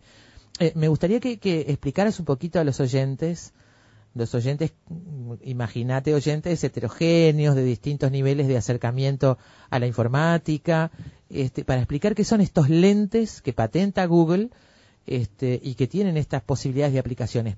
Por ejemplo, qué posibilidades, ¿cómo podemos explicarlo? Como tener, casi como tener un celular. De hecho, lo que tiene a nivel físicamente el aparato es exactamente igual que un celular de hace un año atrás, más o menos. Y simplemente el hecho de lo que revoluciona es tener esa pantalla que la podés ver, no la estás mirando todo el tiempo, pero cuando la necesitas está ahí para asistirte, para darte información de tu contexto, de lo que necesites. Y es casi como un celular en el sentido que podés recibir mensajes de texto ahí y le puedes contestar por voz. Entonces, en vez de tener que sacar el celular del bolsillo y hacer todo esto, cuando te llega un te llega un ding y tú sabes que te llegó un mensaje de texto, levantas la cabeza, se prende el glass y le contestas, ok, ok glass, ah, read aloud, le decís, léemelo en voz alta. Y él te contesta, te dice, mira, te llegó un mensaje así, así. Y luego tú le decís, bueno, contestale, contestale, voy a estar ahí en 10 minutos. Claro. O sea que andás por la calle hablando sola, digamos. Sí, sí. sí. Bueno, ya, andamos, lo hago, sí. ya andamos por la calle hablando solos, No ¿no? lo hacemos con los Bluetooth. Claro. Eh, hay una cosa que, que es este, quizás de las más complejas de entender para el que no ha vivido la experiencia. O, digamos, en Internet uno puede ver videos y puede ver imágenes y más o menos se da cuenta.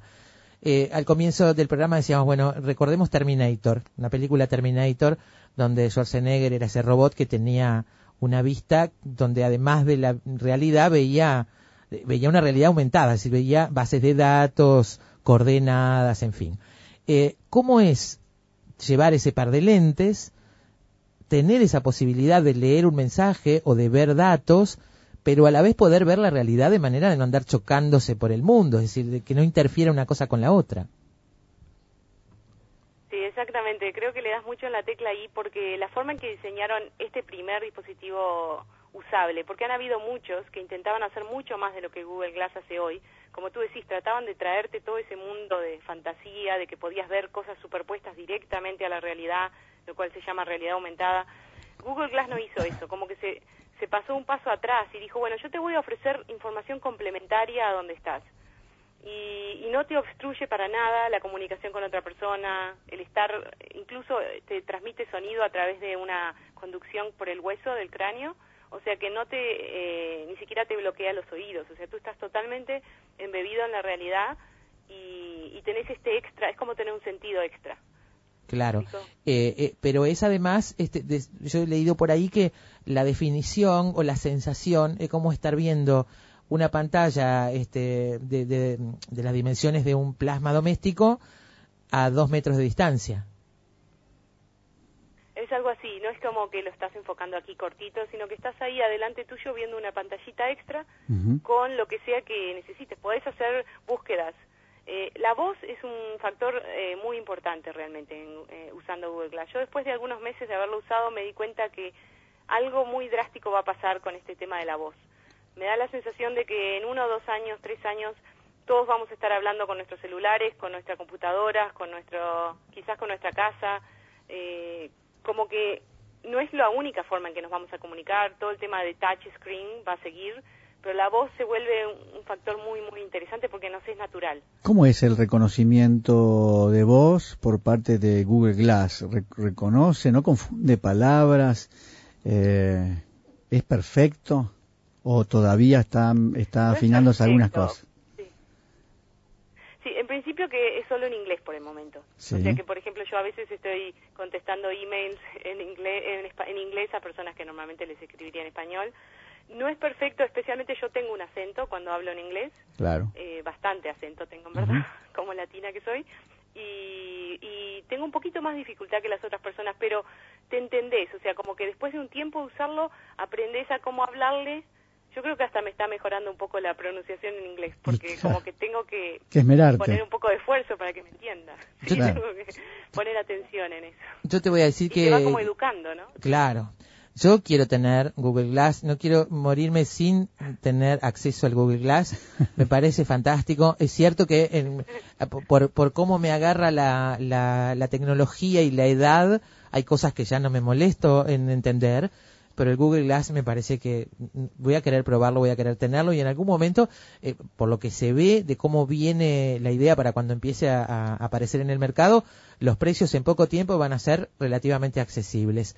Lo que estoy segura es de que no lo voy a usar hasta que no tenga una versión en español, porque ya no me voy a poner a practicar inglés para eso. Pero seguramente vendrán versiones en otros idiomas.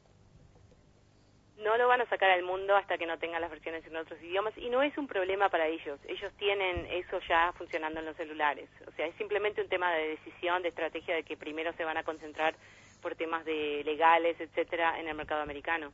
Pero no es un problema técnico para ellos este, manejar el español o cualquier otro idioma.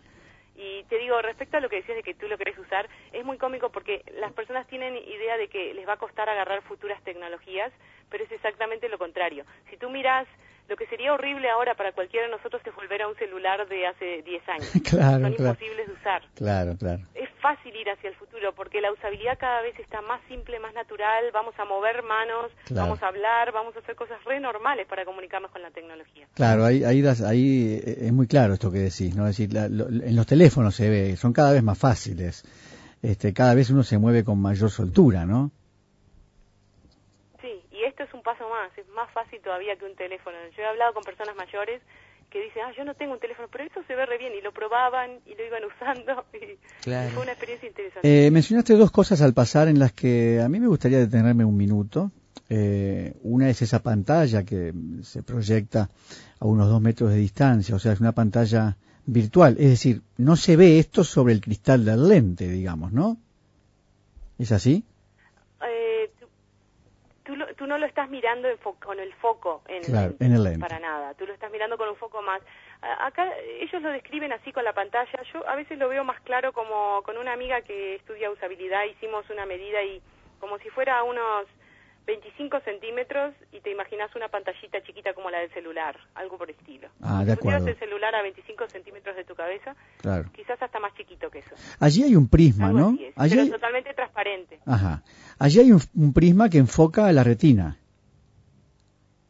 Exacto, hay un prisma donde está siendo proyectada la imagen, pero tu foco es más lejos, digamos, que donde realmente está el prisma. O sea, tú nunca estás mirando el prisma. Claro. Tú estás mirando una pantalla como proyectada más, más hacia adelante. La otra cosa es que tú... bastante cómodo y, y es el... eh, Perdón, una cosita, que Sí, la sí. gente cuando lo ve por primera vez, bueno, por supuesto, yo estoy todo el día en la calle con él y las personas me paran, me preguntan y se lo doy a probar y el wow es, es unánime. Todas las personas cuando lo ven por primera vez es tipo, wow. Claro. Eh, eh, recién mencionaste, la pantalla además es transparente, o sea que tú estás viendo y atrás de la pantalla, por ejemplo, se está viendo el paisaje también al mismo tiempo, ¿no? Sí, exacto. Impresionante. ¿eh? Y lo otro que mencionaste que quería pararme un minutito es en el sonido, ¿no? esto que decías, una transmisión a, tra- a través del hueso del cráneo. ¿Qué es esto? ¿No podemos detener un minuto ¿Cómo a es esta esto? tecnología? no? Claro. Es algo nuevo y es una de las cosas que funciona menos perfecto, como que innovar, ahí hicieron una innovación muy grande y todavía no se ve totalmente pronta. Pero lo que lo que es es como que el lente va hacia atrás de tu cabeza y en la parte donde tiene la batería, que es la última parte de, como vendría a ser la, la última parte de la patilla del lente, que es Sí. un poquito gruesita, Sí. tiene tiene un pequeño Un sensor, ¿será? micro- speaker, como un, micro, un- un- Parlante. un micrófono, es un parlante, exacto como un parlantecito que lo que hace es vibra. Eso vibra y si tiene buen contacto con tu hueso, el sonido te llega directamente por el hueso. Lo cual hace que, por ejemplo, personas que tienen cierto tipo de sordera, no, no todo el mundo, pero personas que tienen cierto tipo de sordera están pudiendo escuchar ahora con, este, con esta... Con esa una que tecnología, escuchó claro. por la primera vez, según ellos, escuchó esta voz en su cabeza de- que nunca habían escuchado antes en su vida. Es increíble, porque es una tecnología aplicable justamente a, a- a esas otras cosas, no solamente a la, a la comunicación a través de Google Glass. No, es fascinante porque realmente para todo el tema de disabilidades, por ejemplo, para todo el tema de personas que tienen eh, problemas de, movi- de movilidad, eh, está siendo muy liberador. Han filmado un video de una chica que tuvo un accidente de auto y quedó cuadriplégica y ella por su primera vez en su vida pudo tener control de sus propias fotos cuando va de paseo o cuando está haciendo algo. Porque ella le puede hablar al Glass y le dice, ok Glass, take a picture. Claro, Y saca su foto, claro. sin manos. Sí. Eh, además, eh, también con los movimientos de cabeza, no solamente hablándole, eh, tú tenés ahí una especie de touch, ¿no? Que se, puede- se pueden tocar ciertas pantallas, pero moviendo la cabeza, ¿es? Bueno, no, la ¿Cómo cabeza es? por ahora, por ahora solo se está usando para encender la pantalla.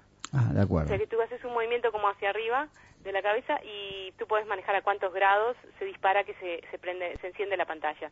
Eh, y después lo otro que tenés es el touch screen como al costado de, de la patilla, la parte delantera, es como si fuera un mousepad, imagínate, pero solo tenés por ahora tres movimientos, o sea, o lo, o lo desplazás hacia adelante, o hacia atrás, o hacia abajo.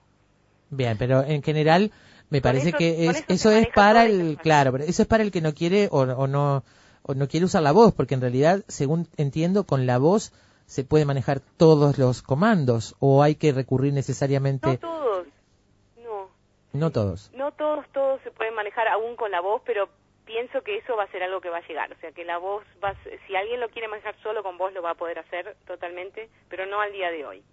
Al día de hoy es una combinación de el gesto de levantar, de prenderlo o el touch es lo que mm, te permitiría hacer casi todo, pero es una combinación del touch con la voz, realmente. ¿Ya estás haciendo todo tú lo que ofrece el lente? ¿Ya estás eh, entrenada y, y pudiendo hacer absolutamente todo lo que ofrece?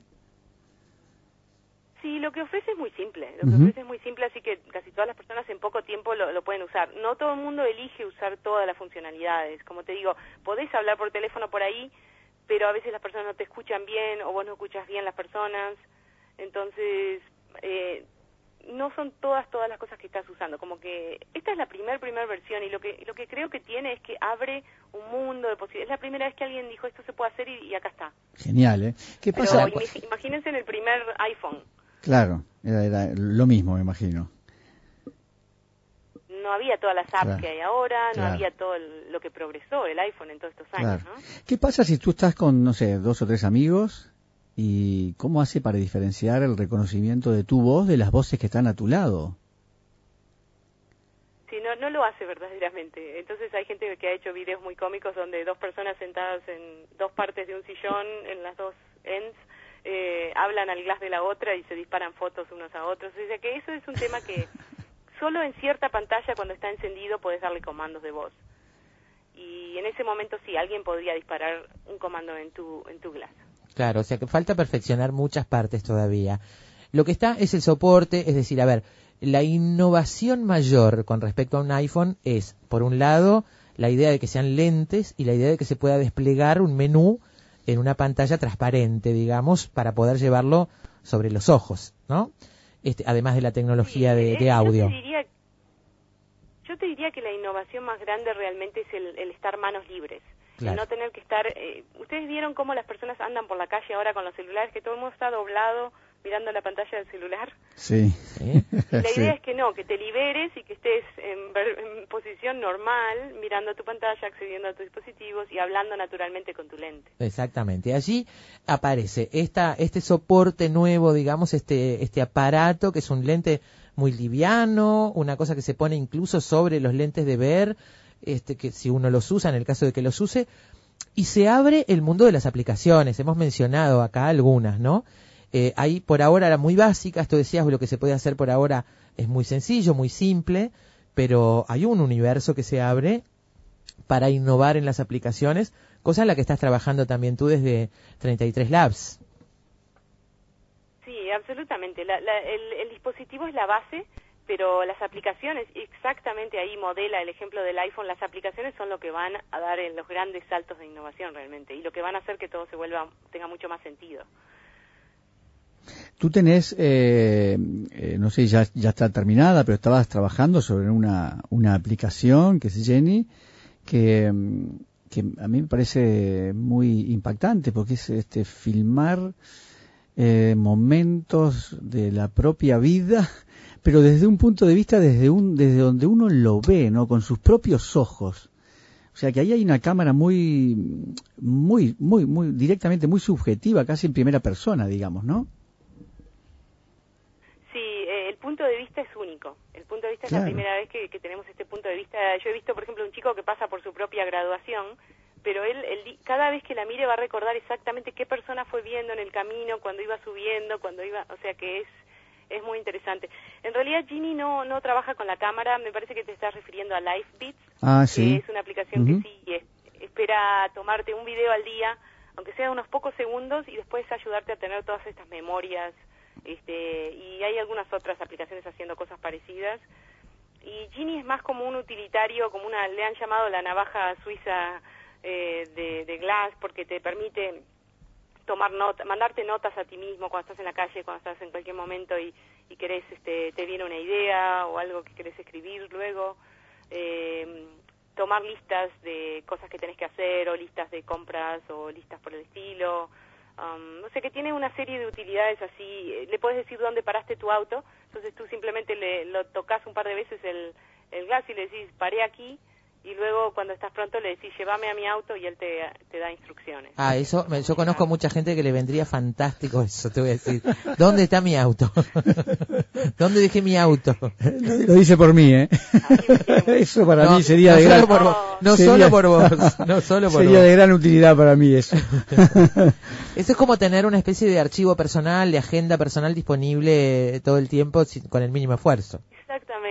Es, como un asistente personal, exactamente. En este momento estamos hablando de una etapa de prueba, una etapa donde, bueno, tú has sido una de las de las privilegiadas este, que, que has podido entrar a este mundo porque todavía no ha salido al mercado. Están probando las aplicaciones. Ahí tu aplicación, la aplicación de 33 Labs, eh, según lo que hemos visto, ha tenido un éxito importante en demanda para el grupo que los está probando. ¿Cómo funciona esta etapa, Cecilia? Bueno, nos dan como un límite de transacciones que podemos hacer al día, por ahora por estar en prueba, como que no somos aplicaciones aprobadas por Google todavía, no han puesto un, sistema de aprobación aún, pensamos que va a pasar eso en el próximo mes, entonces mientras tanto tenemos un límite, entonces lo que hicimos con Gini, por ejemplo, es eh, jugar un poquito con la demanda y la oferta y decir, bueno, tenemos unos pocos lugares eh, y te- pusimos una password secreta en la aplicación para poder usarla y la gente nos empezó a pedir y yo pensé que iban a pedir unas 10, 20 personas, pero hay cientos de personas que lo han querido usar y muchas lo han usado. Sí. ¿Cómo es esta, cómo es esta etapa de prueba? Eh, ¿Cómo funciona, digamos, el tener acceso hoy a, a un par para usarlo y para además desarrollar aplicaciones? Es para un grupo cerrado de personas, un grupo limitado de personas. Están probándolo para poder sacarlo al mercado perfeccionado. ¿Es así esta etapa? Sí, ellos le llaman, Google le llama, nos llama a todos nosotros que somos como una especie de rata de laboratorio, Mm. un ratón de laboratorio, eh, nos llama exploradores de Glass. Y inicialmente fueron 2.000 personas que firmaron para hacerlo en el evento que yo les conté en junio del año pasado. Y luego ellos lanzaron una campaña muy grande que uno tenía que decir, si yo tuviera Glass, haría esto y esto. Y en esa campaña ellos eligieron 8.000 personas más Por lo tanto, al día de hoy hay, hay más o menos unas 10.000 lentes en Estados Unidos. Y, y lo que buscaron es un montón de diversidad. Tienen gente mayor, gente joven, gente que son desarrolladores de software, gente que no, gente que son artistas, que son de todas eh, clases de profesiones, eh, para poder justamente ir eh, afinando con todo lo que estas personas experimentemos. Y a fin de año aparentemente van a seguir abriendo y tener más exploradores. Y recién el año que viene se espera que antes de mayo van a estar saliendo al mercado, como tú decías más temprano, a un precio muy razonable, eso eh, esperamos. En, en el primer momento, ¿de qué precio estamos hablando? Ah, ahora mismo decís tú. No, no, en- eh, Para cuando, cuando cuando salga. aparezcan al mercado. Ah, hay, hay como dos líneas. Eh, lo que todo el mundo sabe que funcionaría fantástico, que todo el mundo lo compraría si costaran hasta 300 dólares, pero puede ser que hay personas en Google que quieren seguir más el modelo de Apple, de decir, vamos a hacer un producto que todo el mundo lo quiera, sea exclusivo y sea caro. Si van por ese lado puede llegar a costar más tipo 500 dólares y sería una pena, porque la gracia sería que todo el planeta podamos estar conectados con esta nueva tecnología. Está bien, pero todos sabemos que si arranca costando 500, en poco tiempo est- está, digamos, accesible a, a menor precio, ¿no? Eso pasa en este mercado. Tal cual, y ya hay, ya hay, ya hay muchos clones y va a haber más porque Android es un sistema operativo abierto y realmente va a haber muchos ah, otros dispositivos haciendo cosas parecidas. El sistema es Android entonces, ¿no? El sistema es Android, eh, no está en el, eh, no es el último último Android liberado, pero es un Android como dos o tres versiones para atrás. Las aplicaciones son un mundo infinito de posibilidades. Hay aplicaciones muy específicas, otras que son solo divertidas, otras que son muy útiles, muy prácticas, algunas que tienen que ver con lo local, que eso es interesante, cuando los desarrolladores empiezan a, desarrollar aplicaciones que son locales para las personas que viven en un determinado lugar. Pero yo estuve leyendo algunas posibilidades, como por ejemplo compartir información este, en, en tiempo real y con imágenes incluidas entre policías o bomberos, por ejemplo, en sistemas de seguridad, que eso puede, puede ser muy útil. Uno no se imagina un bombero filmando con un celular un incendio, pero sí a- transmitiéndolo en tiempo real, porque lo que tiene que hacer para transmitirlo es solamente mirar. Sí, hay muchísimas industrias. eh, De hecho, estuve en una hackathon este fin de semana, entonces había todo tipo ¿En de una qué? interesantes. Ah, hackathon quiere decir que se juntan personas para competir y hackear, hacer, hacer una, desarrollar una aplicación en 54 horas, básicamente. ¡Wow! Y Eso era para algunos especialmente de nada Glass. más. Y entonces una, sí, una de las ideas, esto era en San Francisco, sí, este fin de semana. Y una de las ideas que había era lo que tú estás diciendo, y, lo- y no solo lo usan para transmitir, porque por supuesto tiene muchísimo interés para todo lo que es eh, medios, para todo lo que es transmisión, etcétera, pero no- noticias, para eso es un punto de vista súper interesante, pero también para, para todo lo que tú decías de los bomberos y equipos así de policías, es más bien para coordinar todas las actividades que están sucediendo simultáneamente. Claro, claro, sí, sí, sí, fantástico, porque además, digamos que la, transmisión remota de esas imágenes existe ya, la tecnología que la permite, por lo tanto, este, no sé, es como tener tantas cámaras como personas en un operativo policial, por decirlo de alguna manera, ¿no?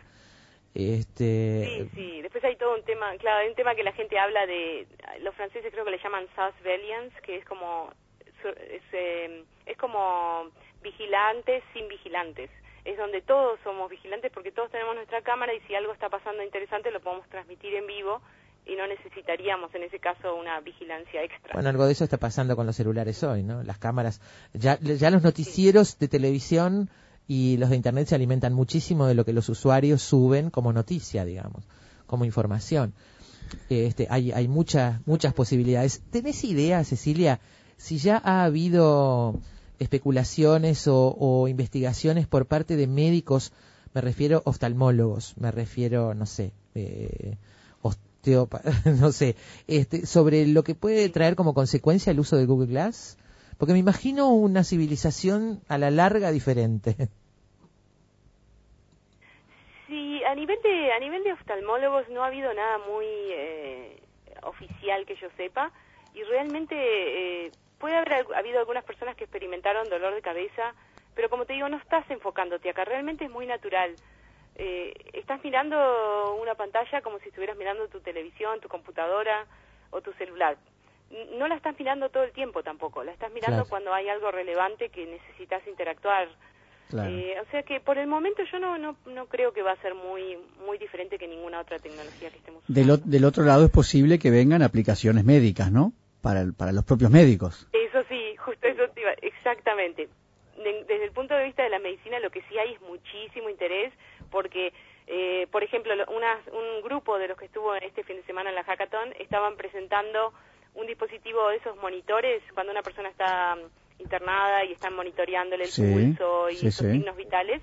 Bueno, eso mismo lo podrían tener los doctores y las nurses en Glass y si algo se sale de rango, automáticamente empezarían a eh, tener alertas, porque Claro. a veces el paciente está en un lugar y no llegan a escucharlo, o sea que sabrían exactamente cuando algo está empezando a desbalancearse. Y para medicina están habiendo, sí, ya han hecho las primeras cirugías a través de Glass, donde las transmiten en vivo para estudiantes, para... eh, está todo el tema de la consulta remota. O sea, no tengo un especialista donde estoy, pero me conecto con Glass y, y a cualquier especialista en cualquier parte del mundo puede estar mirando este problema. Sí, es, im- es Y después está el día a día de los doctores también. Está el día a día de los doctores donde para hacer su ronda ellos podrían acceder, podrían recetarte medicinas desde ahí, etcétera, etcétera. O sea que hay una variedad. de- Medicina es uno de los campos que va a ser más increíble, sí, con Glass. Se viene aquí, ya está entonces eh, un gran impacto en la tecnología y para la gente, para nosotros, pasado mañana, porque 2014 ya es dentro de seis meses. ¿eh? Cecilia, eh, un gustazo tenerte en efecto mariposa esta tarde. Te mandamos un beso grande desde Montevideo. ¿eh? Muchas gracias. Muchas gracias a ustedes por tenerme aquí. Chao, hasta pronto. Amigos, yo pensaba, Alberto, nosotros vamos a poder, imagínate, los oyentes con Google Glass y, y todos los contenidos que ponemos en el programa y fotos y cosas se los vamos Ah, pasando. Esta noche, ¿No? esta noche va a costar dormirse pensando en todas las posibilidades Yo que quiero un trae par, un. Impresionante lo que se viene, impresionante. Gente querida, se nos terminó el programa.